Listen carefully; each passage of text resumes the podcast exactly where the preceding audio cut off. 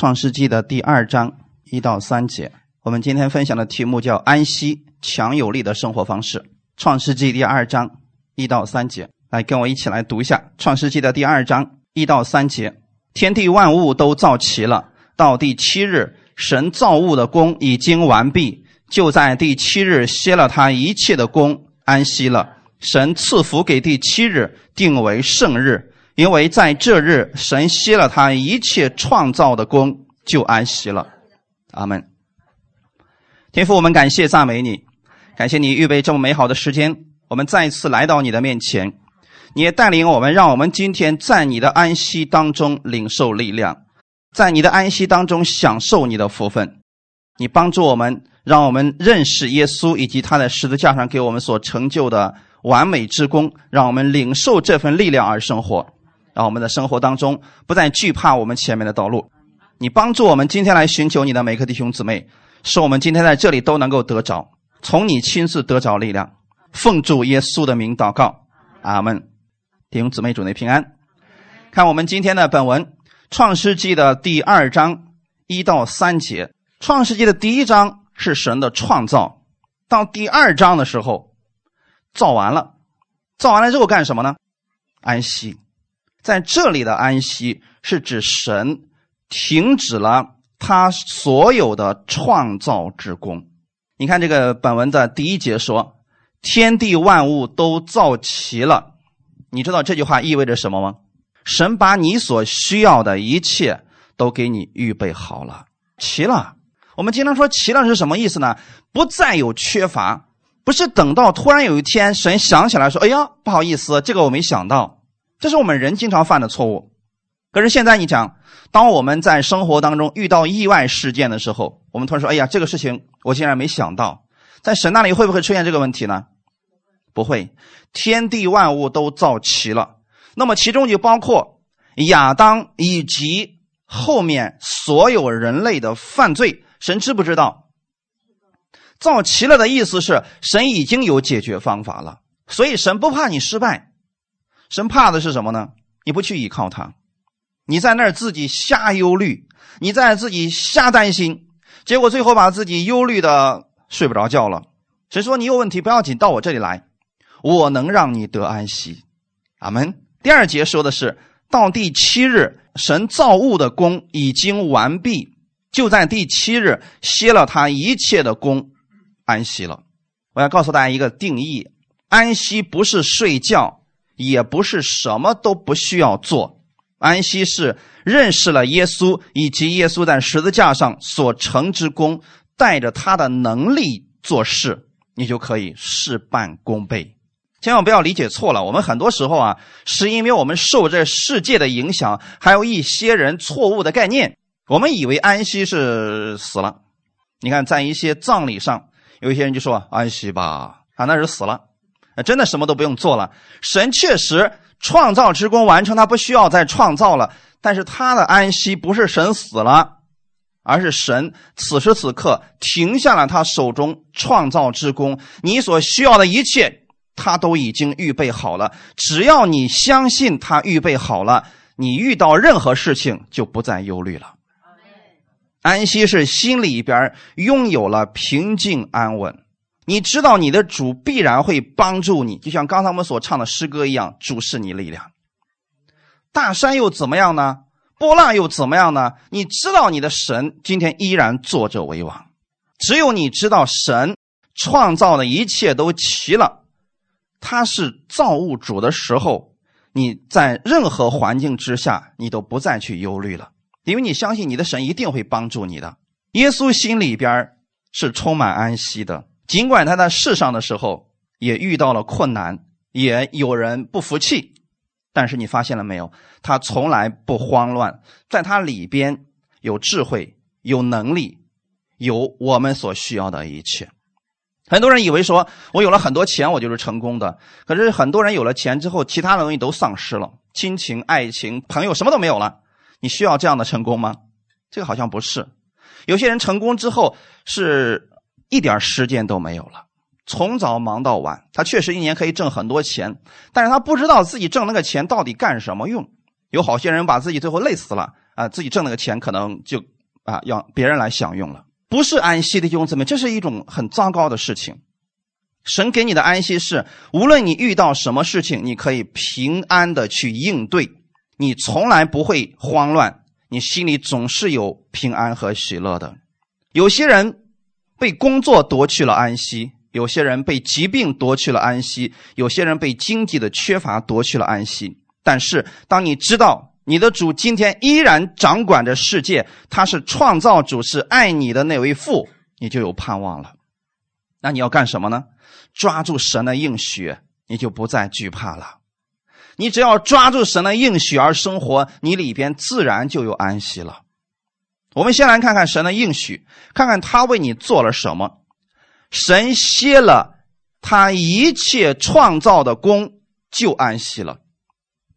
这个安息日是不是因为神安息，所以才有了安息日？你不是进入安息日就有安息，是你进入安息。那个日子才算是安息的日子，对吗，弟兄姊妹？以色列百姓他们在地上过安息日，比如说第七日，他们定为安息日，但是很多人是没有安息的。如果你心里有耶稣的安息，每一天对你来说都是安息的日子，就像今天一样，很多人来听到了，可是心里边依然想着其他很多烦恼的事情，压力重担依然都在，那对你来说不是安息。但如果今天确实那些问题依然还在，你来到神的殿中，你说主，我知道今天你坐着为王，我知道你依然是创造主，你同时还是爱我的主，你就有安息了。所以我们要知道，安息日不能给你带来安息，但是安息日的主他能给你带来安息。哈利路亚！今天你要使用这句话语：耶稣成就了我所需要的一切，所以我可以安息了。把这段经文是不是换一下？在第七日的时候，神歇了他一切创造的功，就安息了。那你怎么去看待这句话语呢？因为神把我所需要的一切都造齐了，所以我也就安息了。亚当被造出来的时候，是神把一切都造齐了，神是带着亚当一起进入安息的。神没有说亚当，我先把你造出来，然后跟我一块去创造世界吧。没有。神的意思是我把这一切都造齐了，然后你要跟我一起进入安息。今天的耶稣是不是这样的呢？耶稣在救恩方面为你成全了你所需要的一切。我是说，一切都成就了，你的生命、你的生活，耶稣都能够帮助到你，并且可以拯救你。所以耶稣说：“我把这一切都成了，所以你跟我一起进入安息吧。”这是神的应许。所以我们分享第一点。安息是神的应许。过去以色列百姓在埃及生活，没有安息，没有保障，没有平安，他们常常抱怨、哀声打与神。所以神差遣摩西去把他们救出来。神不单要救他们的身体脱离埃及，神还给了他一些律例典章，是希望他们过圣洁的蒙福的生活。神希望以色列百姓换一种生活方式，脱离埃及的思维和行为，在他的安息当中生活，在他的供应下生活。那你们知道埃及预表了这个世界吗？当我们信了耶稣之后，我们的主在灵里边救你脱离了世界，但他更希望你的生活也从世世界当中能够分别出来，过圣洁的样式。过蒙福的生活，所以当时神给以色列百姓有一些要求，我们来看一下《出埃及记》三十一章十三到十七节。你要吩咐以色列人说：“你们务要守我的安息日，因为这是你我之间世世代代的证据，使你们知道我耶和华是叫你们成为圣的。所以你们要守安息日。”以为圣日，凡干犯这日的，必要把他治死；凡在这日做工的，必从民中剪除。六日要做工，但第七日是圣安息日，是向耶和华守为圣的。凡在安息日做工的，必要把他治死。故此，以色列人要向世世代代守安息日为永远的约。这是我。和以色列人永远的证据，因为六日之内耶和华造天地，第七日便安息舒畅。阿门。这是旧约里边的一些律例典章。我以前给大家讲过，你守不住十诫是要死的。那律例典章是跟我们生活是有关系的，所以神对以色列百姓的生活也是有一些要求的。我们先来看一下，你们务要守我的安息日。你知道为什么神一定要让以色列百姓守安息日吗？有人说了，这是他们跟神之间的证据，没错。可为什么定这个日子为安息日？说这一天什么都不要干。我们可能会告诉神说：“你不知道我现在家里发生什么事了。我如果这一天什么都不干，我家里就着火了，我这日子就没法过了。”我们是不是有很多理由？但神有没有说了？哦，如果你这个事情非常紧急，又不得不去做，又特别重要，你就可以不来了，有没有？说的是什么意思？如果你在这日做了别的事情，必要把他治死。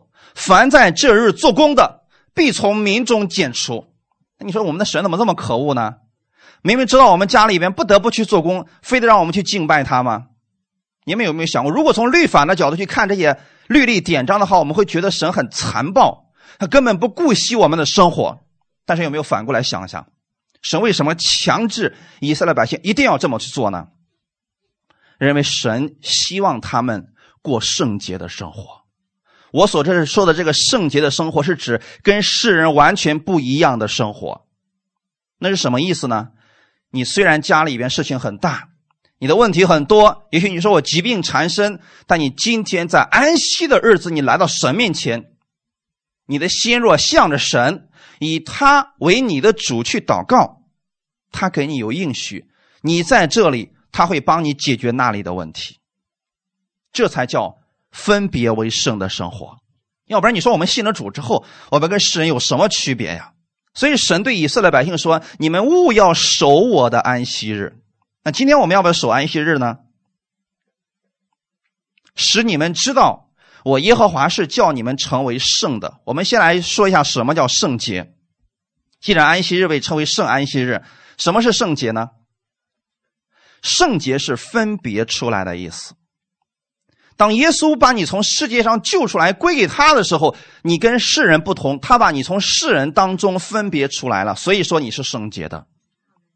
你把这个日子从其他的日子当中分别出来归给神，这一天你就敬拜神，就思想神的事情。神说这是一个圣日，我让你在这一天思想我的话语，因为这是圣民所要做的一种生活方式。你若愿意用这种方式去生活，我会解决你其他的一切问题。神不是不知道你的生活，神一定知道的。所以一开始强制以色列百姓，你们一定要去守。如果不守的话，好，那我就把你剪除；如果不守的话，就把他治死。为什么呢？后面已经告诉我们，这是神跟以色列人永远的证据。所以今天你不要去守安息日，那是神跟以色列百姓的证据啊。是他们刚刚出埃及的时候，神给他们强制性的一些规条，你们必须去守的。为什么呢？因为六日之内，耶和华造天地，第七日便安息舒畅。其实很简单，无论是旧约的律法，还是新约的恩典，都逃离不过一个字，叫爱。即便是旧约的律例典章，也是因为神爱我们。这点你们相信吗？那好，因为神。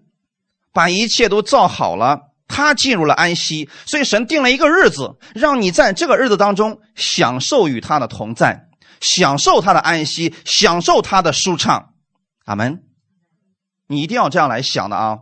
这个日子，它不是一个普通的日子，是你跟神同在的日子，是让你心里边有平静安稳的时候。如果我们连这个日子都没有了，你想你活在世上该多累呀！看看现在的世人，好些人一天打三份工，一天睡三到五个小时，恨不得把自己一分为二，不停的干活，一年都没有休息的日子。如果这样的人很能挣钱，你要成为这样的人吗？没有安息，心里边总是担心，总是害怕，总是对未来很彷徨。这不是安息，所以神说：“我才是你的方向，我才是你的自由，我才是你的力量和供应。”他是要强制告诉以色列百姓：你们不要担心，不要像过去在埃及的日子一样，你每天不知道明天会不会活着，你每天不知道今天要不要加班了。你今天已经脱离埃及了，你已经进入我的应许之地了。你现在在我的掌管之下，我的供应之下的。阿门。今天你们要这样来想的啊。那第七日是安息日，你们知道第七年是什么年吗？安息年，太正确了。那七个安息年，你们知道是什么吗？七个安息年之后就是喜年。很多人可能不知道这个喜年到底有什么关系呢？其实以色列百姓特别注重喜年。我们今天好像对过年已经没什么感觉了，但小时候我们特别期盼过年，因为有肉吃，有饺子可以玩，到谁家都是吃，不用做别的活了。但是以色列百姓他们盼望喜年比我们的渴望更大。人的一生大约只有一次机会才能盼到一个喜年，五十年一次嘛，对不对？那我们来看一下这个喜年跟我们到底有没有关系啊？利未记的二十五章八到十一节，我们一起来读一下。你要计算七个安息年，就是七七年，这便为你成了七个安息年，共是四十九年。当年七月初十日，你要大发脚声。这日就是赎罪日，要在遍地发出叫声。第五十年，你们要当作圣年，在遍地给一切的居民宣告自由。这年必为你们的喜年，个人要归自己的产业，各归本家。第五十年要作为你们的喜年，这年不可耕种，地中自长的不可收割。没有修理的葡萄树，也不可摘取葡萄。他们神的要求越来越过分了，发现了没？一个星期有一天不让你干活，好了，你说我熬了四十九年了，那一年都不让干活，这让人怎么活？我们的神这么可恶吗？你有没有读过前后文？你就知道了。当时呢，神怕以色列百姓不理解。说你让我那一年不干活，那那一年我吃什么呀？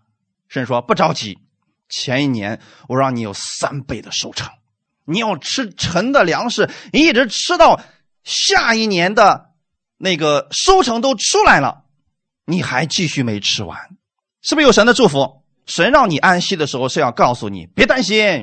现在对你身边的人说不要担心，他是你的安息，所以你担心什么呀？再说了，什么时候担心能起作用呢？什么时候忧虑可以帮助你的身体呢？都不可能。我们看一下这个安息年啊，你要计算七个安息年，四十九年，在那一年过去之后啊，当年啊四十九年的七月初十日的时候，有一个赎罪日，在遍地都要发出叫声，要呼喊什么？赎罪。有没有发现？在圣年之前的前一年是赎罪，先赎罪之后，紧接着让他们进入了圣年，也就是喜年。耶稣基督来了以后，给我们讲了说，他来了要赎我们的罪，然后带我们一起进入喜年，报告神悦纳人的喜年。他把我们的罪赎了之后，紧接着就把我们带进了喜年。你也可以说那是一个安息年，对吗，弟兄姊妹？安息年是什么都不用干的，那一年你千万不要做什么事情，弟兄姊妹。第五十年的时候，什么都不需要做了，那一年是圣年，是遍地一切的居民要宣告自由。你们知道这个自由指的是什么吗？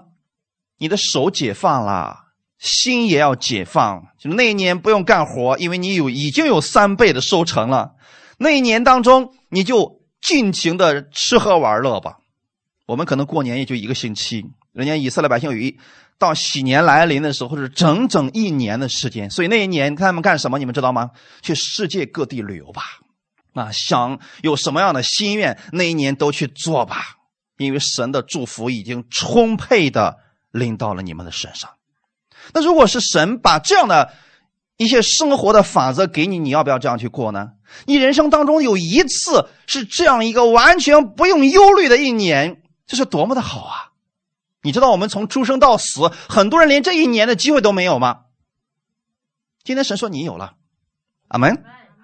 这一年为你们的喜年，个人要归自己的产业，各归本家。你知道是什么意思吗？你从前后文也可以看出来啊。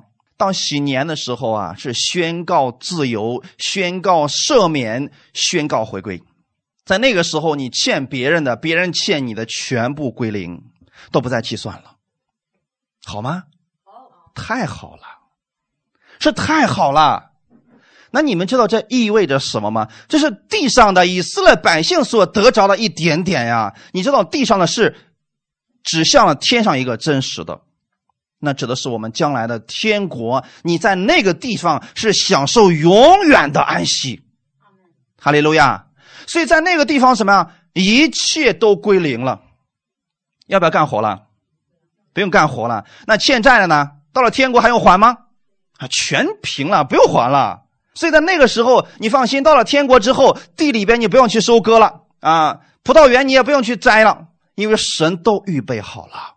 我们应该期盼这个日子的到来，阿门。耶稣在我把我们回来的时候，把我们接走到那个地方，我们享受永远的安息。所以你们看看人家以色列百姓，人家第五十年的时候，人家有个非常大的期盼。最近的一次应该是五七七五年，对吗？也就是二零一七年的时候，是他们的，他们也叫安息年。所以那个时候他们遍地都是号角声，然后啊宣告自由啊，他们过得很好。但是我们比他们更有福，你们知道吗？知道为什么吗？因为在里边在你的心里边你要相信每一年都是你的喜年。耶稣对你全都赦免了，你不用再担心去还神的账了。所以，先从你的心里边接受一件事情：耶稣就是你的喜年，每一年也就是你的喜年。阿门。你说我们今天有有人信耶稣了？我们说对不起，等五十年以后再来吧。啊，今年没有自由，今年没有宣告赦免，行不行？不行，那样的话太晚了。可是现在你们有没有发现，每一天、每一年，你都有机会去接受耶稣，耶稣都会给你有赦免，都会给你有自由的。这是神给我们的一个比以色列百姓更大的祝福。阿门。他们在第五十年的时候宣告自由，而我们在每一年都可以宣告自由。我们的神。希望你能够意识到，每一天、每一年，你都是自由的，你都是安息的，因为他看顾你。彼得前书第五章第七节说：“你们要将一切的忧虑卸给神，因为他顾念你们。”你今天之所以能够安息，之所以不再惧怕、不再忧虑明天，是因为你知道他看顾着你。你看那小孩子在家里边随便玩，他又不用担心明天吃什么喝什么，不担心。为什么不担心？只要父母健在，完全不用担心的。但你们再去看看现在的叙利亚，你知道那小孩子有多么担心吗？他们每当听到炮弹的声音，他们就瑟瑟发抖。他们不知道明天还能不能看到太阳，每一天都在恐惧战惊当中度过，因为他们已经没有保障了。他们已经没有保护了，他们不知道我的生命什么时候能够结束。但你不一样，你知道我们的主今天坐着为王，你知道我们的神已经胜过了这个世界，所以你有忧虑的时候怎么办？把它卸给神，一定要把它交给耶稣的。如果你不交给耶稣，你要自己背着。很多人很可惜，在新年来临的时候，依然背着过去的重担。有的人很更可惜的是。今年活着已经背了过去十几年甚至几十年的债务，还在自己的身上。过去的忧虑，过去的那些愤愤不平，依然还背在身上。是说该自由了，该赦免了，把这也放下来吧。放下来之后，你就知道什么是安息了。放下来之后，你会发现你很轻松的去领受更大的祝福，因为他顾念你们，所以要把你们的一切忧虑卸给神。阿门。我分享第二点。认识耶稣以及他所做的，才能有真正的安息。很多人不理解，以为讲安息就会有安息。其实不是“安息”这两个字能给你带来安息，是你真正意识到了你的神他为你做了什么，他给你预备了什么。你知道这一切是神给你预备的，并且白白让你所得的，你才能有安息。所以每次你们来这里，你们听到关于自由的信息、关于释放的信息、关于耶稣基督为你做了什么这样的信息的时候，你自然就有安息了。因为你在这个世界上，你听到太多没有安息的声音了，催你交房贷、车贷、各式各样的还款，你这样的声音听多，你怎么会有安息呢？今天孩子又。得到感呃感冒了啊！最近那个什么什么的肺炎出现了一种新型的病毒到了我的孩子身上，所以你失去安息了。这些东西都把你的安息夺走，那你怎么办？把你的忧虑卸给神，你知道他是看顾你的神，那个时候就真正有安息了。阿门。所以只有你认识了耶稣，你才能有真正的安息。在这个世界上，你根本找不着安息之地。真正的安息是在基督里。当你认识耶稣，知道他在十字架上为你所做的安息，就自然在你的心里边了。从此以后，你不再惧怕生活，不再为明天忧虑，因为你知道他爱你，他愿意帮助你。我们看一段经文，《马太福音》十一章二十八到三十节：凡劳苦担重担的人，可以到我这里来，我就使你们得安息。我心里柔和谦卑，你们当负我的恶，学我的样式，这样你们心里就必得享安息。因为我的恶是容易的，我的担子是轻省的。看到耶稣的邀请了吗？你身边有这样的人，你就把他带到耶稣面前来吧。如果你今天幸好被你的朋友带过来，你是有福的人，因为你的朋友带你来信耶稣，不是要给你更大的负担，不是让你进入宗教，那是要把耶稣的安息给你。如果你说我现在遇到了很多的难题，到耶稣这里来吧。如果你说我心里很忧愁，有很多的重担，到耶稣这里来吧。耶稣到这个世界上来，不是要给你更重的负担，不是要给你更多的律法，他是要让你得享安息。我们来看一下，凡劳苦担重担的人，你知道这是什么样的人吗？如果你曾经是一个宗教主义者。你说我天天守这个守那个守安息日，守主日，我守着怎么样才能得到神的祝福？我每天去教会辛勤的做工，啊，每天准点祷告，啊，每次我都感谢神，可是我还是没有得到一点安息，总是忧虑，总是担心，这就是你的重担，怎么办呢？带着你的重担到我这里来，凡劳苦担重担的人。无论是你面对生活、面对家庭、面对工作有了重担的时候，可以到我这里来。这是耶稣给你们的一个邀请，可以到我这儿来。当你到耶稣面前来的时候，他给你的是什么？我就使你们得安息。阿门。耶稣是告诉你，别担心，把你的重担给我，把你的忧虑给我，我替你担着，你不就不用担心了吗？这就是耶稣要给你的好消息。如果你说我身上现在有疾病，请你到耶稣这来。耶稣说：“我就是医治者。”你说我不知道怎么样处人际关系，耶稣说：“我就是智慧。”你说我没有生命，耶稣说：“我就是生命，我就是道路，我就是复活，我就是山寨，我就是高台。你需要什么呢？”耶稣这个小店里边什么都可以供应，并且还是免费的。所以你在这个世界上，你可能去买一些昂贵的东西、最贵的东西，它是要付钱的。但你知道吗？耶稣这有你最需要的东西，全都是免费的。你抬头看看天空，蓝天白云，空气，是不是都是免费的？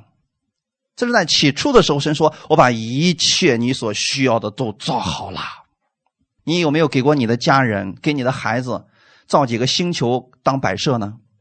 你看看天空，是不是这样的？每天晚上的时候，你看天上一闪一闪的，那是一个星球呀，各位大哥们。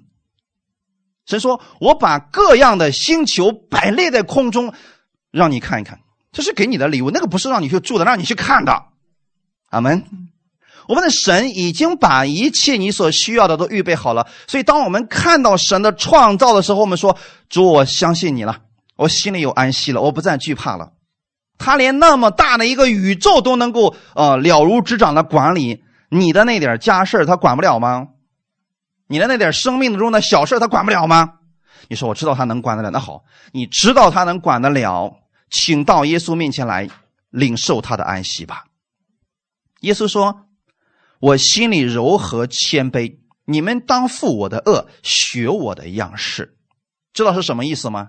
神知道你信主的那一刻，不可能明天就变成圣洁的人，完全按照圣按照圣经里面所记载的那个方式去生活。耶稣说：“来吧，你可以先学我的样式吗？”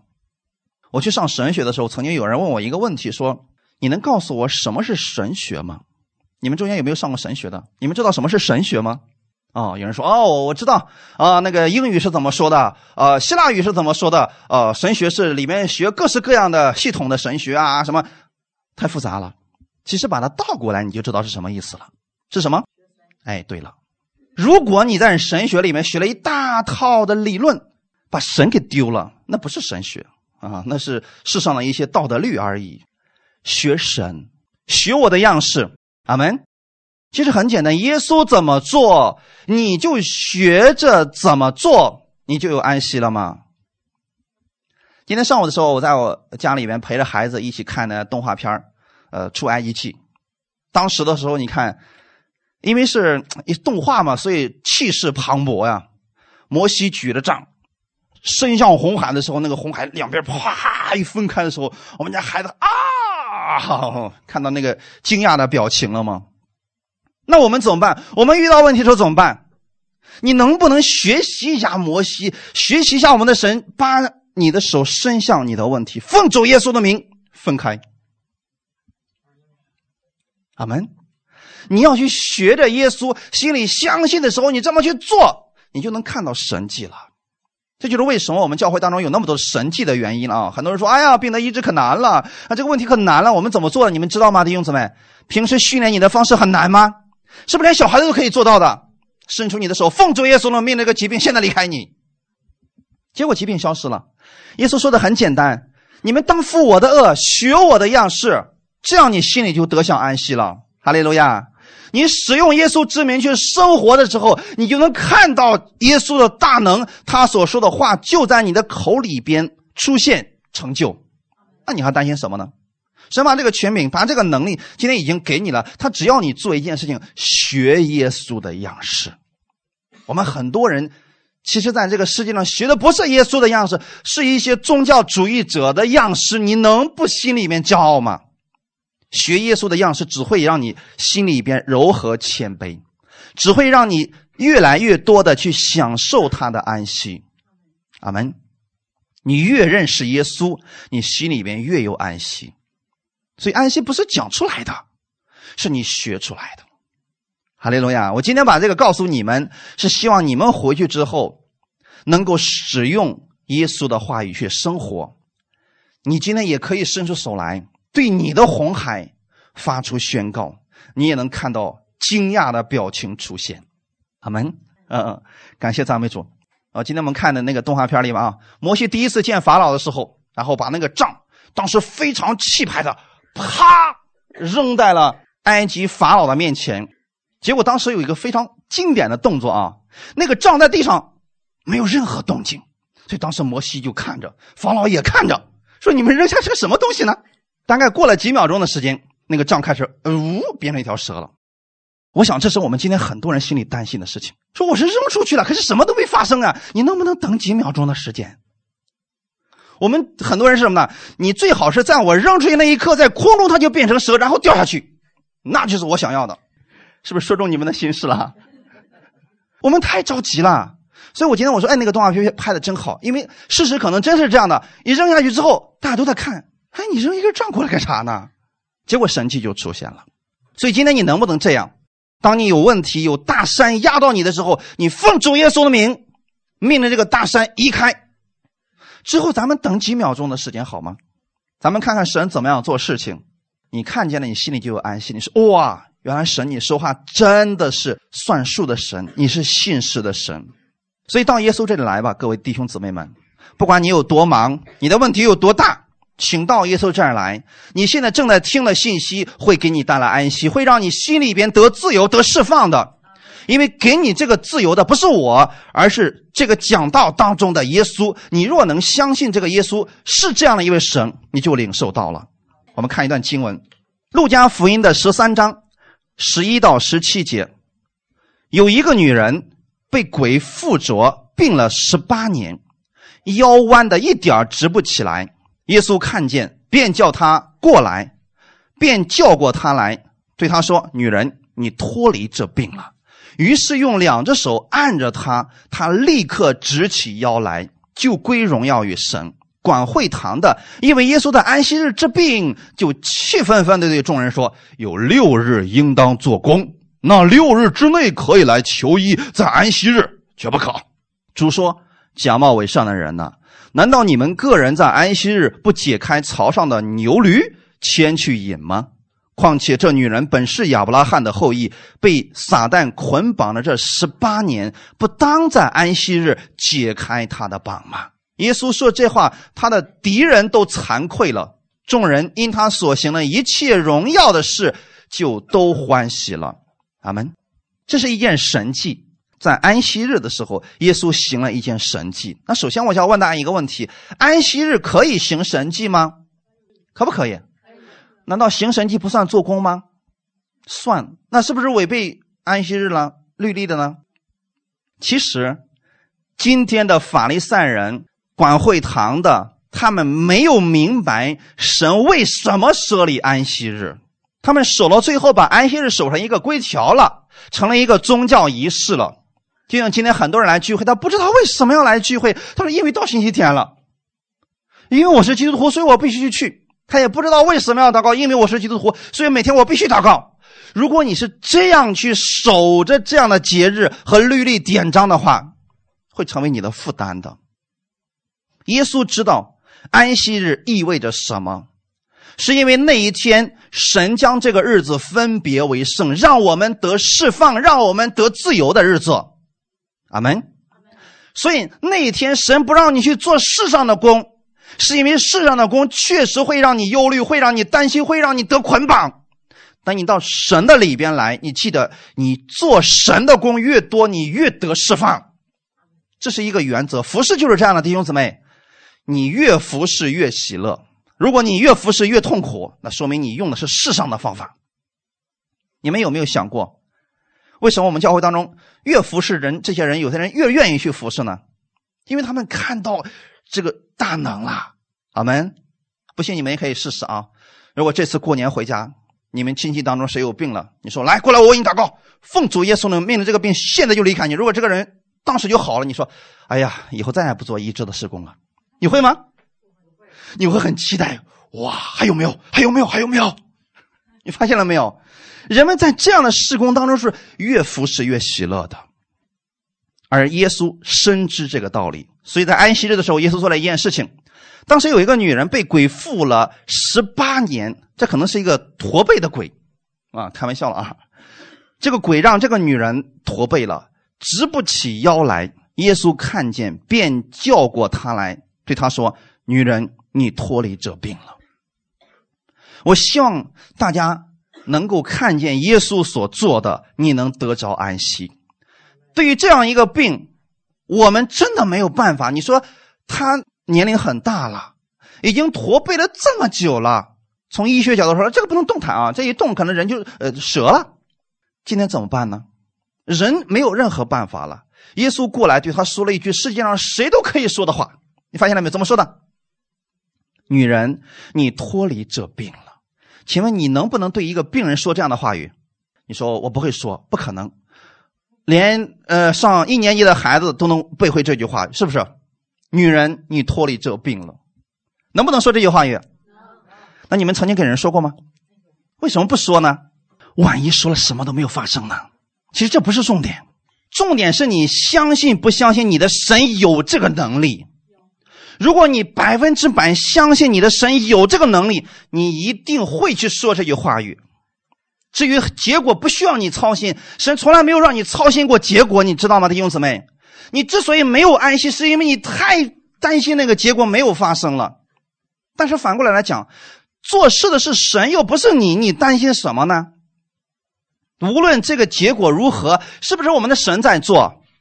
你能做的事情是什么呢？把这句话奉主耶稣的名说出来就可以了。你说的越多，你越能看见神的大能。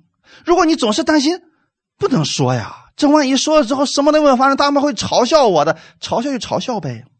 等真正神迹发生的时候，谁还会嘲笑你呢？他就会惊讶，哇，神在我们中间了。所以弟兄姊妹很简单，学耶稣的样式，就是耶稣怎么做，你们就怎么做。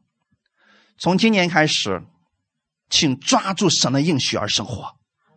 抓住的意思是什么呢？我不担心后面会发生什么，我就抓住他，他怎么说，我怎么说，他怎么活，我怎么活，简单吗？像今天这句话语会不会说？会。如果下回你家的孩子发烧了，应该怎么说？不要照葫芦画瓢，咱们得举一反三的会一下啊！不要说女人你脱离这病了啊，他是个男孩怎么办呢？应该说儿子，你脱离这感冒了。阿门。咱们换一下就可以了嘛。奉主耶稣的名，你脱离这疾病了。你们有没有发现，我经常做医治侍奉祷告的时候，是不是这样说的？说很多神迹就发生，就是这个原因呢。我并没有做超过耶稣的什么事情，耶稣没有像超大神那样啊啊啊啊啊啊啊天灵灵地灵灵什么的，然后呢又蹦又跳又喊又叫，没有这样吧？很淡定的。为什么这么淡定呢？因为他里边已经有安息了，所以不需要蹦蹦跳跳了。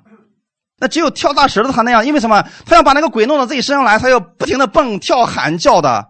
你看旧约的时候，当时以利亚跟那呃几百个先假先知在一块的时候，那假先知怎么做呢？啊，赶紧给我降雨吧！用刀刺身，又唱又喊又叫，你那是假神的动作。我们耶稣不需要这样的，耶稣心里边有安息，所以他当时任何时候他都是有安息的。这个问题出现了，他看一眼说：“哦，有解决方法了。”女人，你脱离这病了，所以你们可以回去默想一下这个动作好吗？这个画面你们可以去默想一下。可能在周围人看来这个问题很大，可是，在耶稣看来，一句话的事儿。阿门。一句话的事儿，弟兄姊妹，我们的祷告也很简单，一句话的事儿，就看你说哪句话语了。你见到这个女人可以说：“哇，你的背好驼呀！”这也是你可以的给他说的话。哇，你好可怜呀。你给他什么样的话语呢？从现在开始，咱们学着向耶稣愿去说话，你脱离这病了，阿门。然后耶稣走过去，双手按着他，他立刻直起腰来，就归荣耀于神，阿门。当时在咱们教会当中有个呃有个阿姨，她是腿疼腰疼，大家在一起祷告，大家还记得吗？当时我让他我说你起来，奉主耶稣的名，你这病好了。腰疼、腿疼的问题已经消失了，请站起来，走两步。他当时走的时候还有点，我说还疼吗？有点疼。我说不要紧，奉主耶稣命你说，命令这个疼痛现在就离开。然后他这么说着，我说走起来。结果走着走着是不是跑起来了？大家还记得这个事情吗？当时有个小弟兄在场，还拍了个视频。你们知道吗？我讲到，我最不希望大家去录音或者视频，我希望你们全神贯注的为自己领受吧。我讲的道不需要你下去再去复习什么的，不需要现场能领受了一定会用的，啊，所以我们我们自己听到，不要去为别人听到了啊。他们以后可以听录音，你们在现场就要听，现场就是为自己来听。阿门。耶稣当时就医好了这个女人，然后她起来归荣耀于神。你发现没？这个人是不是得医治了？感谢感谢神，感谢主。管会堂的不高兴了。就因为耶稣在安息日里治病，他们就气愤愤的对众人说话。你看有有这样的人吗？管会堂的呀，教会负责人呐，因为有他们的信徒得了医治，他们非常生气。他生气什么呢？因为耶稣医治了人。你说这样的一个管会堂的，我们要他干啥呀？他开始对着众人去布道了。他那个道是世上的道啊，有六日应当做工，那六日之内你可以来求医，在安息日却不可，像不像？教条化的东西嘛？谁不会讲啊？我也可以这么去讲啊。有一个女人病了十八年，啊，一点都治不起来啊。你可以六日的时候去找医生呀。请问他没找过医生吗？你怎么知道他没找过医生这么多年了？病了十八年了，可现在他没有办法得释放，没有办法得自由，他也期盼着他的喜年来到，宣告他的自由，宣告他的医治，宣告他的释放。可是他没有。可是今天他遇见耶稣了，这是一个好消息。阿门。我希望今天你们在讲道里面能遇见耶稣，对你们来说，这就是你们的自由，就是你们的喜年，就是你们的安息。当时耶稣对他们怎么说了呢？我们来看一下，主说假冒伪善的人，你知道什么是假冒伪善的人吗？心口不一，心口不一就是他只要求别人那样做，他他自己却不那样做啊！你看，难道你们个人在安息日不解开槽上的牛驴牵去饮吗？就证明这个管会堂的他的安息日真的做了别的事情啊！可是现在呢，这个女人她真的需要得释放、得医治，他们却做不了，他们做不了，他还不希望别人做，你说这多可恶的人！何况这女人本是亚伯拉罕的后裔，被撒旦捆绑这十八年，不当在安息日解开他的绑吗？所以弟兄姊妹，这是一个分别为圣的日子，在这个日子当中，你们借着听信息，就是坐在这个地方听信息，就可以解开你内心的捆绑，就可以解开你身上的一些咒诅，就可以解开你的身上的一些压力。阿门。就坐这就得着了，就为什么？很多人在这儿听到的过程当中，他们得医治了，那就是他们已经拥有了耶稣的安息。他们相信这个话语此刻就成就在我身上，而耶稣这个话语是具有能力的，是超越时空的。那你们能想得到吗？即便是现在这会儿，可能在比如说在美国那个地方听到的，如果他领受这个信息，此刻他也可以得医治，是不是这样的？神的话语可以直接穿透地球过去，让他得医治。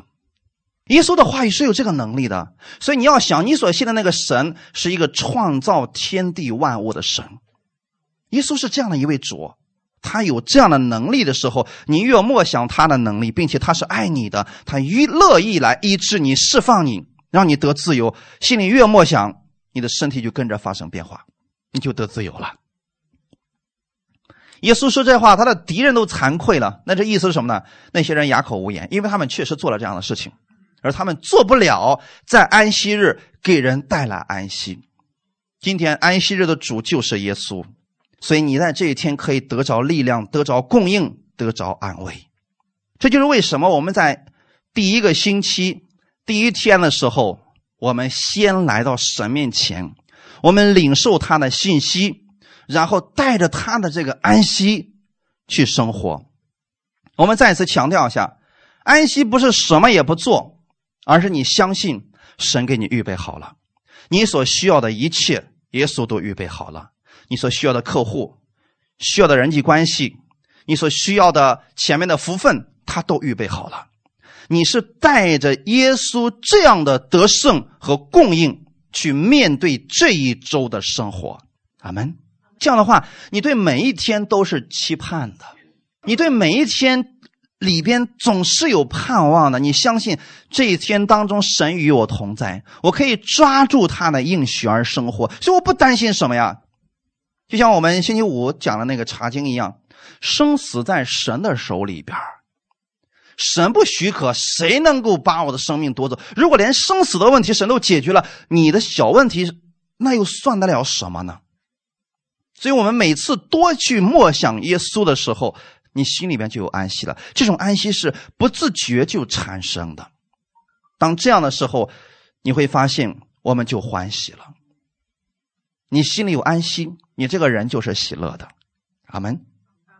看一段经文，《希伯来书》的第四章一到二节：我们既蒙留下有进入他安息的应许。就当畏惧，免得我们中间或有人似乎是赶不上了，因为有福音传给我们，像传给他们一样，只是所听见的道与他们无异，因为他们没有信心与所听见的道调和。总是会有一小撮人问我一些问题，说我也听恩典很多年了。啊，具体算起来，现在应该有八九年了吧？我听了很多牧师的讲道，很多系列的讲道，为什么我的这个疾病还没有消失呢？问题在哪里？是神的道有问题吗？有人说信心太小，你这样给他讲，他就跌倒了。那我怎么样才能有大信心呢？你说多听道，我听很多了呀；多读经，我读很多了呀；多聚会，我一直在聚会啊。怎么办？你看，你只要是让他多干点什么，他全干了，结果还是没有。其实真正的问题不在乎他听了多少道，只是在乎这个道他有没有接到心里边去学一下耶稣的样式。这里说的很清楚，神给我们留下了安息的应许，就是说每一个人你都有进入安息的应许。这个应许是神给每每一个信主的儿女的，对吗？你都可以进入安息。那为什么他没进去呢？他没进去，不是神的问题，因为有福音传给我们，像传给他们一样。现在把结论已经告诉我，为什么他们没有进去啊？只是所听见的道与他们无异，因为他们没有信心与所听见的道调和。他这里没有说你信心小，说什么？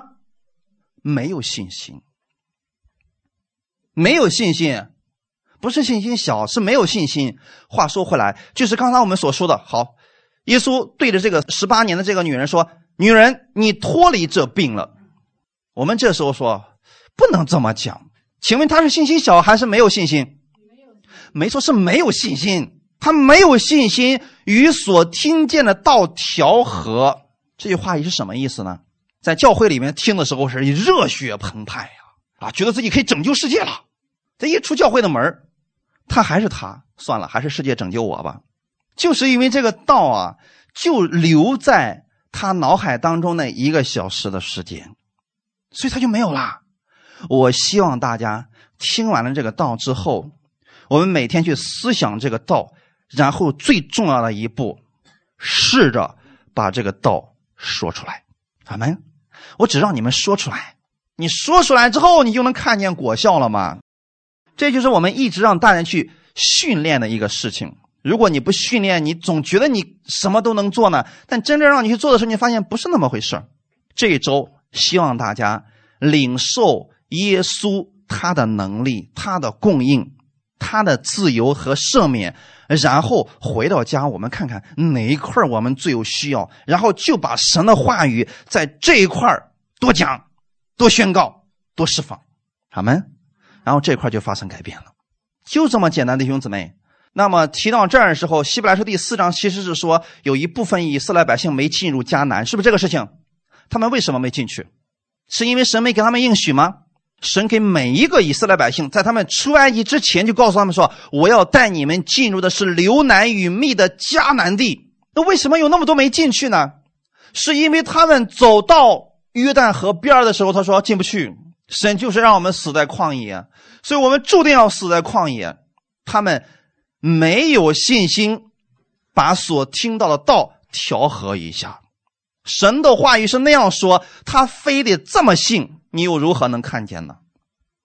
当神说你要活了，我们说要死了；当神说你病得医治，你说我要死了；当神说你是刚强，你说我要死了。那你说能不死吗？你口中的言语。决定了你生活会是什么样子，阿门。但是我们不是照葫芦画瓢的说啊，我们从此以后就开始背啊，天天背。我是健康的，我是富足的，呃，我是无所不能的，呃，我是拯救世界的。你这样背也是没有用的，里边得有神的安息。你心里边相信神的能力在你里边，圣灵住在你里边，并且耶稣已经成就了此事，所以你才说出来。等你这个时候说出来的时候，你发现呃不一样了。因为你是确信了，然后讲出来的，阿门。这就是把你所听的道，跟你的生活调和起来。现在有太多的人听了无数的恩典，就差这一块怎么样把这个信息与我们的生活调和起来？一旦调和起来，你会发现每一个人你们都是超能战士呀，了不得啊！最后看一段经文，《希伯来书》的第四章十四到十六节，我们一起来读一下。我们既然有一位已经升入高天尊荣的大祭司，就是神的儿子耶稣，便当持定所承认的道。因我们的大祭司并非不能体恤我们的软弱，他也曾凡事受过试探，与我们一样，只是他没有犯罪。所以我们只管坦然无惧的来到施恩的宝座前，为要得连续。蒙恩惠，做随时的帮助。阿门。这段经文送给大家，这周你们自己去在家里多多的去默想。你能从这段经文当中领受到什么？请把它用出来，学一下耶稣的样式。这里提到，我们有一位升入高天尊荣的大祭司。你们知道过去大祭司是干什么的吗？大祭司在安息年的时候宣告神的喜年，宣告神的赦免，宣告神的自由。大祭司是做这个事情的。大祭司在赎罪日的时候出来之后，告诉你们，你们所有的罪已经被神赦免了。这是大祭司宣告的事情。那你知道我们的大祭司就是耶稣，你就应该持定所承认的道。什么意思呢？说耶稣所说的，相信他已经为你预备好了一切你所需要的。所以怎么办呢？遇到问题的时候怎么办呢？只管坦然无惧的来到施恩的宝座前，为要得连续蒙恩惠，做随时的帮助。这句话今天到底该怎么样实际去应用呢？很简单，你在生活当中遇到问题了，你说我实在找不到圣经当中哪句话才是给我的，就养成每次都听到的习惯，平常就养成听到的习惯。等你遇到问题的时候，那个经文嘚儿就蹦出来了。啊，不需要你去检索了。我们的大脑比计算机那个搜索引擎更快，你知道吗？你今天打开网络，你搜索一样东西，它可能还需要呃零点零零零几秒的时间。但是如果你平时就储存神的话语和真理在你的心里面的时候，一遇到问题，嘣，它就蹦出来了。你立刻就知道该怎么去宣告，该怎么样神的话语去胜过它了。阿门，就这么简单。所以这周希望我们弟兄姊妹，我们自己常常去默想神的话语，抓住神的应许。在安息当中生活，我们一起祷告。天父，我们感谢赞美你，感谢你给我们这时间，让我们来到你的话语面前，领受你的安息。你把这个世界上我们所需要的一切都给我们造好了，你把我们心里边、把我们灵魂当中所需要的一切救恩，耶稣也已经给我们预备好了。所以今天我们不再担心，我们不再忧虑今天，也不为明天而忧虑了。我们愿意抓住你的话语而生活。我相信你是爱我的主，所以在今天我领受你的供应，我不再担心我现在的问题。我知道你有能力解决它，所以我愿意学你的样式，因为你的担子是轻省的。你说凡劳苦担重担的都可以到你这里来，我到你这里来了，所以我相信这周我就不再一样了。我愿意领受你的得胜而生活，在你的安息当中去工作。去为人处事，请你帮助我，赐给我这样的智慧，一切荣耀都归给你。奉主耶稣的名祷告，阿门。好，弟兄姊妹，请起立，我们一起领受圣餐。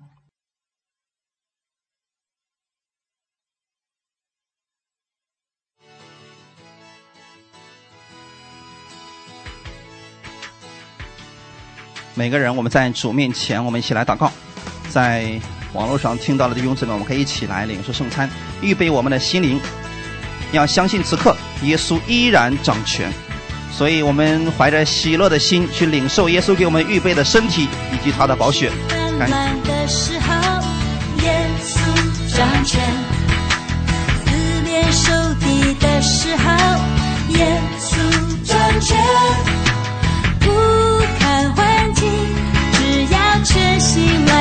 信。耶稣掌权，他凡事都掌权。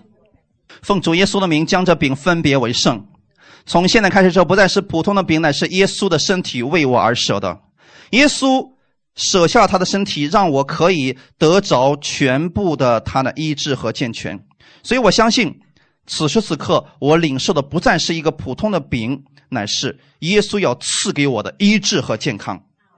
我相信他已经预备好了，所以我的心也预备好要领受这能力，现在就在我的身上发生作用。请你帮助我们每个弟兄姊妹，根据他们不同的需要，此刻他们向你祷告的时候，你成就在他们身上你的这个荣耀。感谢赞美主，我们愿意把我们的一切重担交给你，借着耶稣，我们得着安息。哈利路亚，奉主耶稣的名祷告。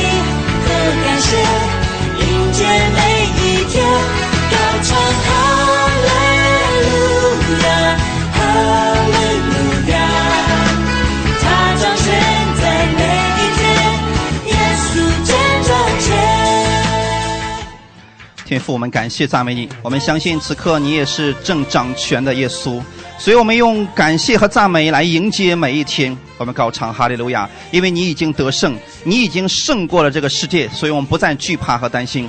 奉主耶稣的名，刚才祷告的所有的弟兄姊妹，你们的疾病现在脱离你们了，在基督里边，你们拥有了属天的健康。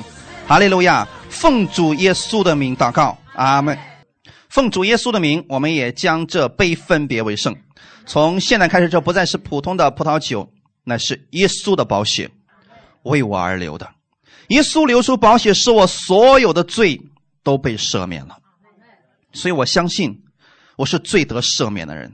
每一年对我来说都是喜年，都是赦免之年，都是自由之年。每一天对我来说都可以领受耶稣的自由和赦免。所以我带着这份力量进入你的安息，在你的安息当中，我迎接我每一天的生活。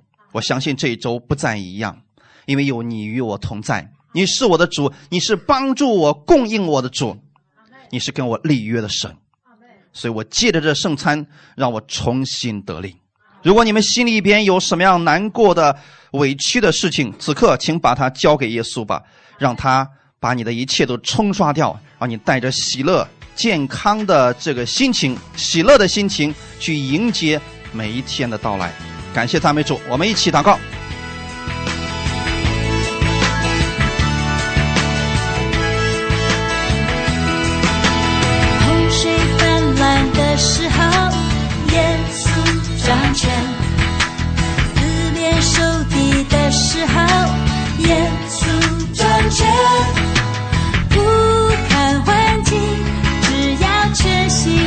相信，耶稣掌权，他凡事都掌权。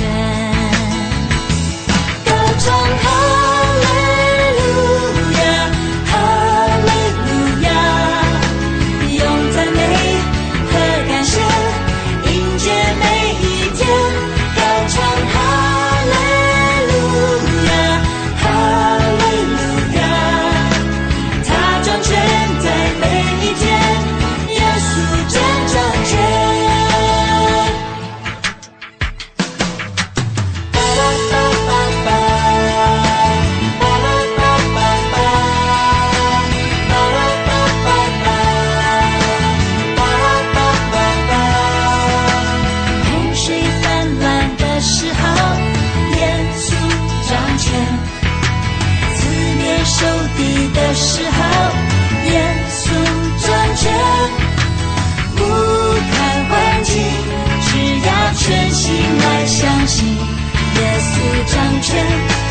凡事都掌权。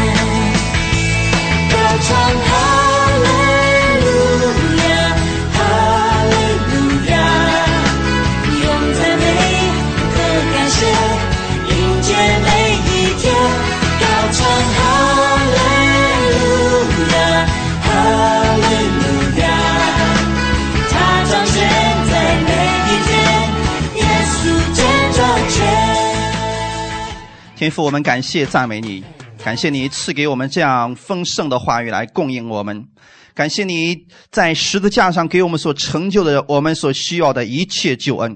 所以我们相信这一周你掌权，我们相信这一周你依然是得胜的。所以我们带着这份得胜，带着这样安息的心去迎接我们每一天的生活。奉主耶稣基督之名，你们是有福的人。所以这周你们无论往哪里去，你们身上带着耶稣的权柄，带着神的荣耀，成为你周围之人的祝福。也奉主耶稣基督的名赐福你和你的家人，远离一切的疾病。你们在健康之中，在基督之中，你们是有保障的人。奉主耶稣基督之名赐福你们手中所做的所有的一切。你是与世人不同的，你领受神的恩典而生活，所以注定不再一样。神让你在生命当中做完。感谢赞美主，一切荣耀归给我们在天的父。奉主耶稣的名祷告，阿门，哈利路亚。今天我们聚会到此结束，神祝福大家，春节快乐。